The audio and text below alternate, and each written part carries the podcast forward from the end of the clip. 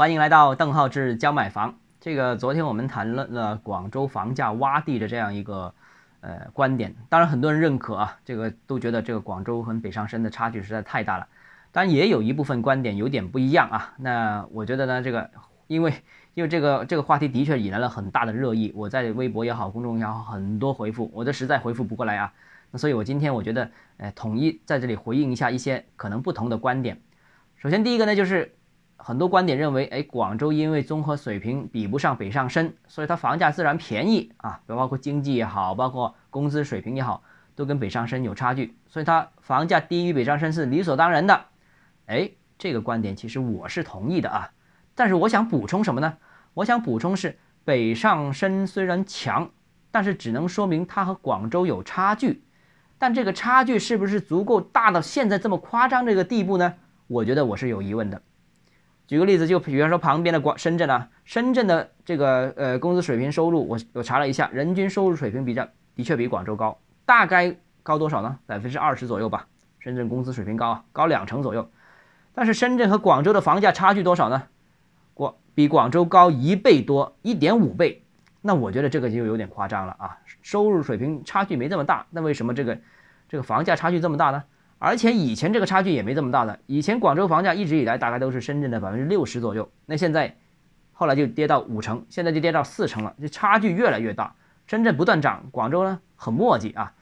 那这种情况怎么样呢？很多很多人也会觉得说，哎，如果深圳比较小，如果只拿广州的核心城区比较的话，可能就不会这种情况了。但是我专门拿来比较了一下，情况还真还是这样，就是如果把广州的核心城区拿跟深圳比。还是比深圳便宜，而且如果把广州跟北京、上海进行比较的话，同样离核心城区的距离，比方说就是 CBD 的距离啊，同样离 CBD 若干距离的话，北京、上海大概都能卖四万块钱一平方的地区，广州大概只能卖两万五。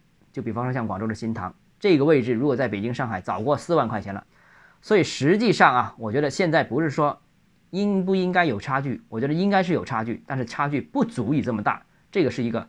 我的第一个观点，第二个观点呢，就是房价最近有人很多人说，啊，广你说广州没涨吗？广州已经涨了，最近不是涨了很多吗？对啊，我觉得这个，呃，从某一种角度来说，应该是是的。首先呢，从热点区域看啊，这个观点是成立的。广州像天河、黄埔、这个南沙都涨了不少。但是如果你从广州全市的角度来看呢，哎，广州外围很多区域就基本上分毫没涨啊，像从化啦、花都啦、增城了好多区域。房价基本上跟之前是一模一样的啊，没什么太大的变化。其次呢，另外几个一线城市涨得更多啊。过去这些年呢，广州房价每涨一块钱，周边我我们说说的刚才另外那三个城市基本上是涨，你涨一块，它涨一块二、一块三、一块五，就涨幅同样，大家在涨的时间上面，广州都明显落后于另外几个城市啊，所以呢，这个差距也是越来越大啊。刚才说到了。以前是深圳的六成，现在只有深圳的四成，越来越少。啊，第三个呢，就是哎，目前呃，广州的土地供应量比较大，所以哎涨得比较慢。哎，这个我倒是觉得是一个真实的原因。广州每年新增一手住宅的用地，其实都是比其他几个城市要多的，多大概接近一倍左右。那所以这个也是呃压制广州房价上涨的一个很重要的一个原因。其实这个也说明了。国内一线城市、二线城市要稳定房价，最好的办法其实不是调控楼市，不是打击刚需，而是出台更出让更多的土地，让这个市场供求关系能够缓解。我觉得这个才是根本的办法。这里因例证已经很明显了。但是呢，我想说什么呢？我想说，其实广州的城市建设用地正在逐步减少。二零二零年达到高峰之后，从二零二一年开始就会逐步减少了。这个是广州中长期规划所这个战略的一个布局啊，所以大家可以关注。这个城市建设用地肯定是逐步减少的。那如果是这样的话，那广州跟其他城市之间的差距，我觉得在这方面会逐步逐步的缩窄啊。所以总结总结，我个人认为呢，广州发展前景是非常看好的。呃，尽管这几年这个在高新的一些产业、一些领域里面，广州比深圳的确是跑慢了一点。在这两年，广州还是有很多值得期待的大的动作，呃，大的手手笔啊。呃，这个呃，尤其是在南沙，现在南沙是获得了省里面的协调，获得中央的支持，所以是加持一个加一个啊。